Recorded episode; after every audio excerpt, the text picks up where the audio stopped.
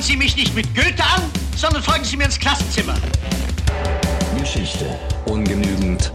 Eine Produktion von sofakusch.de.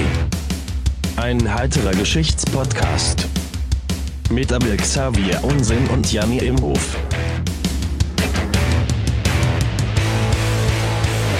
mal wieder meine, meine Laufklamotten habe ich immer raus, bin losgelaufen. Hagelsturm. Drei Minuten später ich wieder zu Hause. Ja. Aber ich war heute sehr produktiv. Äh, Ich habe nämlich heute zum zweiten Mal Grünkohl gemacht. Und der wird jetzt gerade warm Alright. gemacht. Ja, genau. Das ist ja auch die, die, die, die, die schwierigste Aufgabe beim Grünkohl, die anstrengendste Aufgabe beim Grünkohl ist das Abzirpen und Waschen und äh, äh, Kleinmachen des Salat, äh, des Salats, des, des, äh, des, des Kohlkopfs, Kohlzeugs. Ja. Ich habe das dann immer irgendwann in der Wanne gemacht.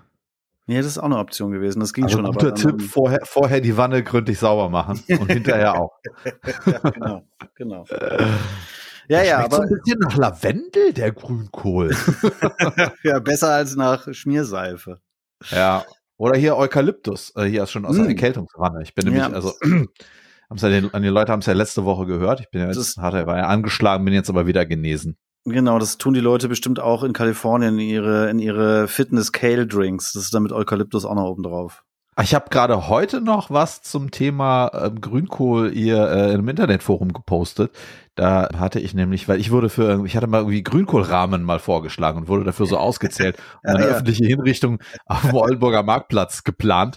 Äh, und, und dann gucke ich heute irgendwie in äh, großes Die Oldenburger, Hamburger- hold my beer. ja, mal, mal holt mal, Kümmel. Holt mal Köhm, genau. Und da habe ich was über ein- eine Dönerbude, die jetzt auch ein Grünkohl-Döner und Grünkohl-Baklava, so statt Blätterteig dann Grünkohl. Ähm, und Baklava meinst du nicht, du meinst, ist nicht Baklava das Süßzeug? Ja, Baklava. Wie? Die machen Grünkohl Süßzeug? statt Blätterteig. Du nimmst Zuckersirup und Blätter und, und Grünkohl, also so getrockneten, gedörrten Grünkohl.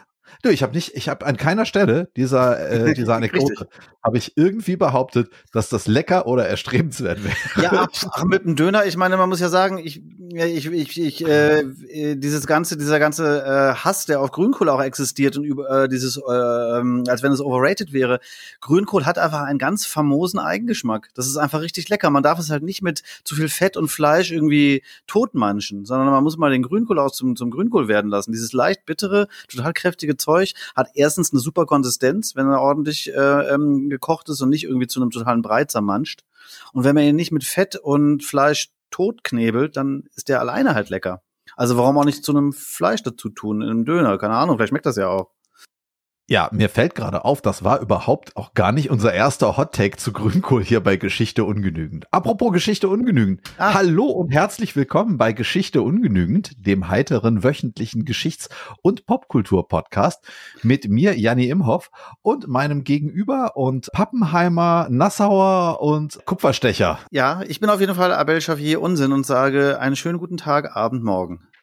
Hallo und in unserem wöchentlichen Format bist du jede Woche unvorbereitet, während ich eine lustige, mal längere und in dieser Woche mal eine kürzere Geschichte aus der Weltgeschichte zu, zum Besten gebe und meistens locke ich dich vorher noch auf die falsche Fährte und hinten raus sprechen wir immer noch so über die popkulturelle Verarbeitung unseres Themas. Und weil wir heute in der Kurzfolge sind, äh, die nennen wir immer die Fußnoten, da machen wir immer noch mal ein bisschen Nachtrag, Korrekturen, Leserbriefe zu vergangenen Folgen. Und du nickst schon so wissend. Hast du einen Nachtrag äh, am Start? Ja, ich habe einen Nachtrag am Start für die, für den geringen Prozentsatz unseres äh, Hörer und Hörerinnenvolkes, die nicht auch bei Herrn Böhmermann und Herrn Schulz fest und flauschig hören, habe ich dort nämlich einen kleinen, schön passenden Nachtrag zu unserer Folge über chinesisches Essen in der Diaspora, in diesem Fall in Deutschland. Ja, Denn hit me. Ich gehöre ja auch nicht, Entschuldigung, ich, ich gehöre ja auch nicht zu den Leuten, die Ja, äh, Schulz und Böhmermann hören. Kann ich dir ja diese schöne Geschichte auch noch mal kurz auftischen. Haha. Ja. Das nämlich, äh, das muss man jetzt, glaube ich, die äh, der der Welt, glaube ich, muss man da die äh, Quelle, ähm, die, die die Recherche irgendwie hoch anrechnen. Da zitierte nämlich der gute Herr Böhmermann einen Artikel aus der Welt aus dem Jahre 2005, glaube ich, über Helmut Kohl. Das nämlich Helmut Kohl auf einer Staatsreise nach China irgendwie Bock hatte, chinesisch essen zu gehen. Und er ging halt dann und nicht offiziell essen gehen wollte, sondern er wollte in irgendwie, das soll ein tolles Restaurant sein. Und dort hat er dann irgendwie die halbe Karte bestellt, aber unter anderem, und das ist jetzt der Witz an der ganzen Geschichte, hat er sich nämlich, äh, wollte er quasi Schweinefleisch süß-sauer essen, bloß mit Rindfleisch. Und hat dann mit den Übersetzern halt genau erklärt, wie das geht. Und das hat der Koch da wohl auch gut zusammengemanscht. Und seitdem gibt es halt in Kanton auf der Speisekarte das Gericht Helmut Kohl, was da nämlich Rindfleisch süß-sauer ist. Also gewissermaßen, und das fand ich jetzt schon irgendwie ganz witzig und passend zu unserer Folge, die das deutsch-chinesische Essen reimportiert nach China und dort auf der Karte als Helmut Kohl. Sensationell. Vielen Dank für den kleinen, für den kleinen Nachtrag. Ich hatte es, Klassisch. ich hatte mal irgendwas mit Helmut Kohl, da habe ich ihn, ah ja, den, ah ja, komm, lass mal weg, lass mal weg. Aber danke, dass du ihn nochmal, noch mal reinbringst. Ja. Und genau, ich habe noch einen Nachtrag zu unserer Folge über Bad Homburg. Und Ach. wir hatten ja über den Taunus gesprochen und auch den Ford Taunus und uh. den Ford Taurus. Ja, ja. Und da hat sich ein kleiner Schnitzer einge eingeschlichen, dass tatsächlich der Ford Taunus, und ich muss noch ein bisschen weiter ausholen, Ford nach dem Zweiten Weltkrieg in Deutschland hieß Taunus. Also die Ford Motor, die, die ganze die Fahrzeuge, Firma. Die, die, die Fahrzeuge, die die Ford Motor Company in Deutschland ah. hergestellt hat, hießen Taunus. Zum Beispiel gab es den ähm, Taunus Transit. Ah, okay. Und äh, ja, erst irgendwann später ist dann, ich meine die 50er, ist dann Ford als wieder auch als Ford in Deutschland erschienen. Okay. Und das, äh, das Wappen von diesem, dieser Firma Taunus, das war so irgendwie ans Kölner Stadtwappen, weil Ford kommt ja aus Köln. Den Taunus gab es bis 1900, glaube ich, 82 oder so. Da wurde er noch mal kurz irgendwie in so einer Serie aufgelegt. Und den Ford Taurus, mhm. also der Stier, der Taurus, den mhm. gab es ab 1986 bis 2019. Ach. Der war, der erste Taurus war dem Ford Scorpio nicht ganz unähnlich. Und dann ging mir im Kopfkino das los mit so Tierkreiszeichen, was es denn noch gibt. Wenn ah. es den ah. Taurus gibt, den Scorpio, den weiß ich nicht. Äh, mit den Ford Jungfrau. Den, den Ford, Ford Fisch, den Ford Fisch würde ich gerne sehen. Ford, Ford, Ford Cancer. Äh, ja, Ford, Ford, äh, Ford Aquarius oder Ford Pisces ist bestimmt hier ein Amphibienfahrzeug. ja, genau. Sehr gut. Und der Schütze okay. wird fürs Militär hergestellt. Alles klar. Ja, so, ähm, genug, genug rumgealbert. Das waren so die zwei Nachträge aus unseren vergangenen Folgen. Und diese Woche habe ich noch einen Nachschlag zu unserer Folge in der letzten Woche, wo ja. wir über plastische Chirurgie und Schönheitschirurgie hm. gesprochen haben, aber auch insbesondere über diese zahlreichen Gesichtsversehrten aus dem Ersten Weltkrieg. Mhm.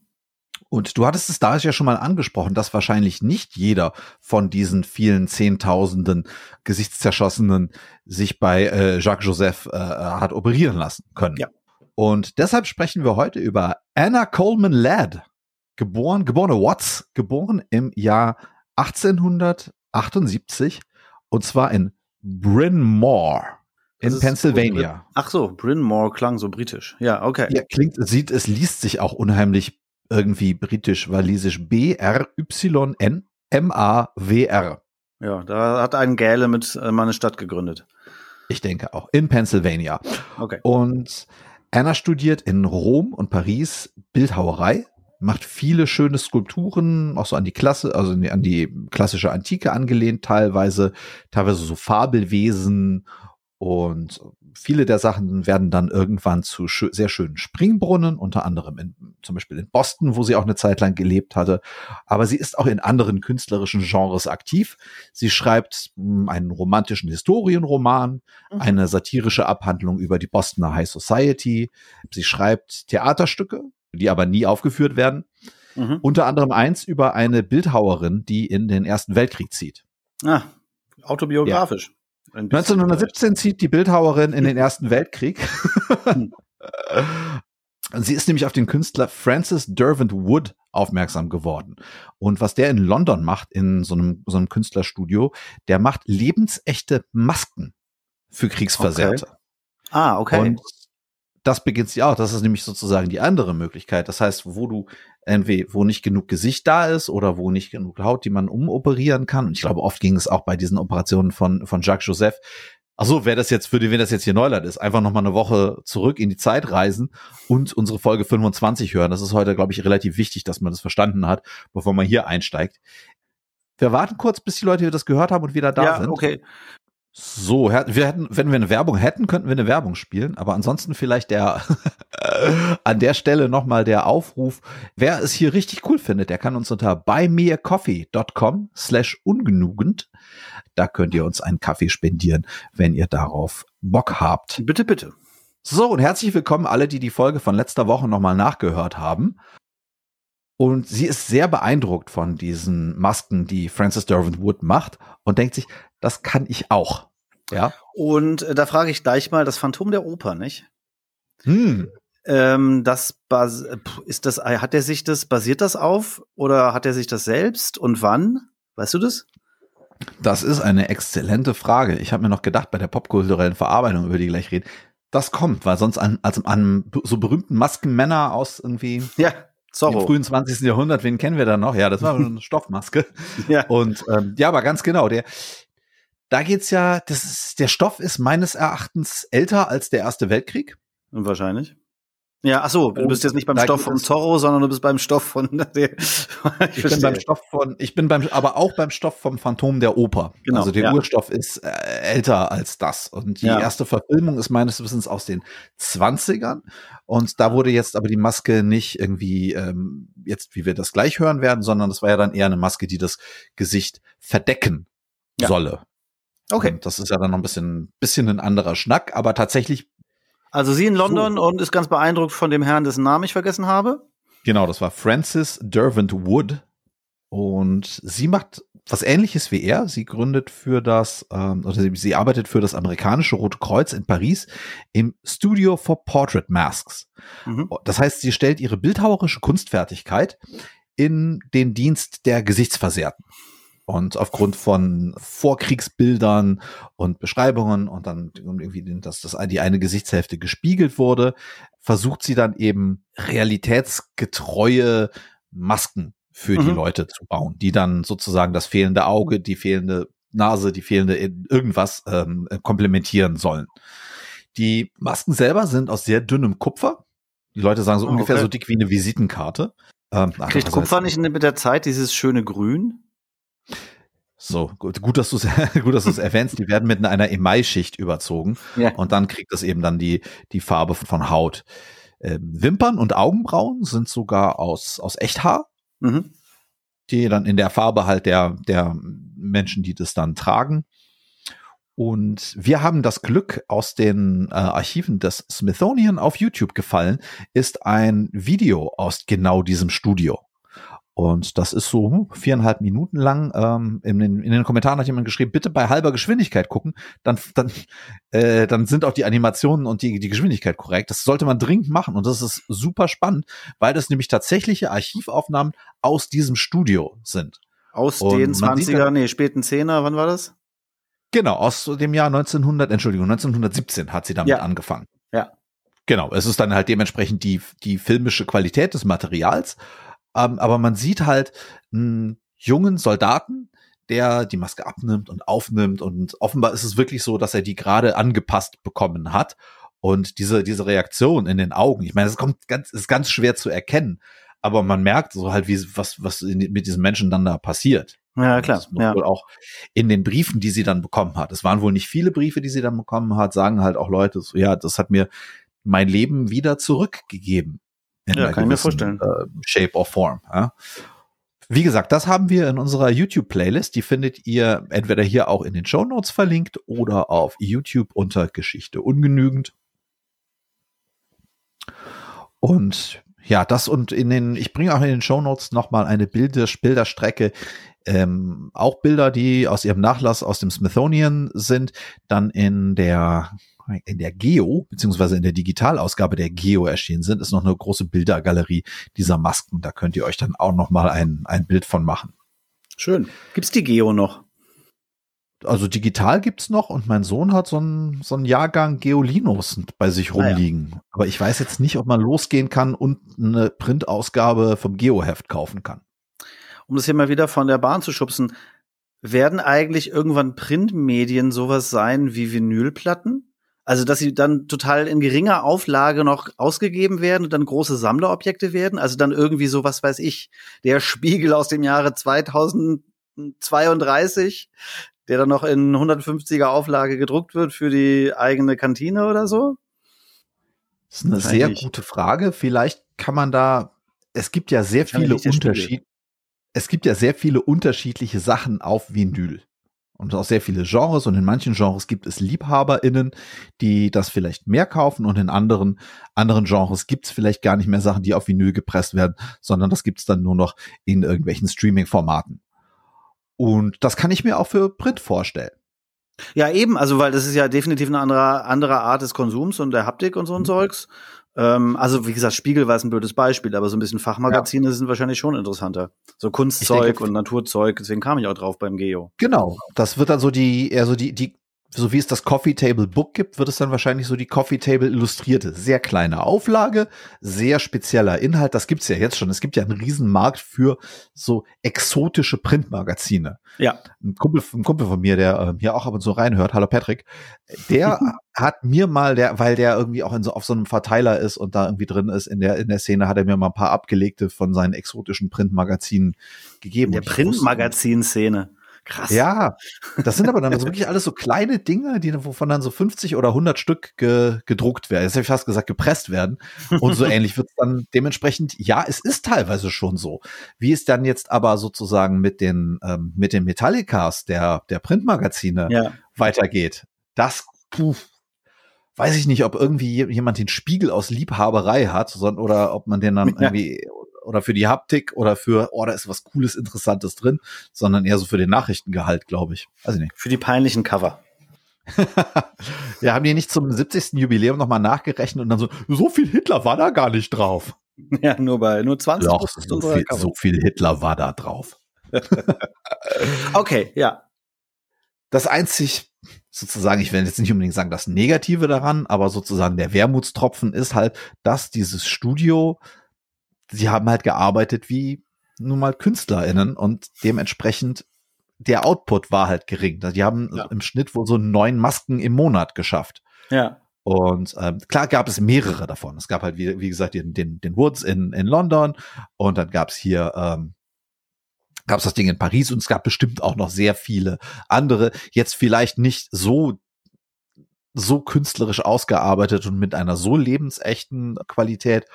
Aber ähm, ja, das war sozusagen die andere Möglichkeit. Nebst operieren, dann halt eben die eine möglichst real, realgetreue Prothese zu schaffen. Und irgendwie ja, ist gerade das ja wo das nicht mehr zu operieren ging, natürlich, vor allem, wenn das halbe Gesicht weg ist, ja.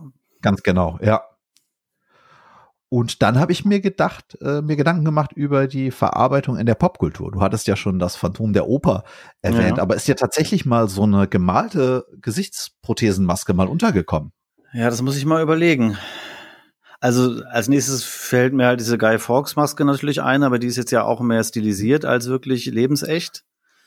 Und dann gibt's natürlich diese ganzen, das ist natürlich, da passt auch gut rein, äh, in diese ganzen Horrorfilme natürlich. Auch da sind es keine lebensechten Masken, aber prinzipiell ist es natürlich ähm, bei Horrorfilmen wichtig, das Ding irgendwie ein bisschen abstrakter zu machen, was uns da bedroht. Und deswegen sind diese ganzen Eishockeymasken oder andere Geschichten, die es da geben mag, natürlich immer sehr effektvoll bei Horrorfilmen, weil man immer nicht weiß, was versteckt sich da wirklich drunter. Und es ist dann mhm. auch so mhm. emotionslos und macht das Ganze dann noch brutaler. Ja. Ähm, ich lenke aber nur ab, um Zeit zu gewinnen. Ähm, ich merke schon, exzellentes Padding.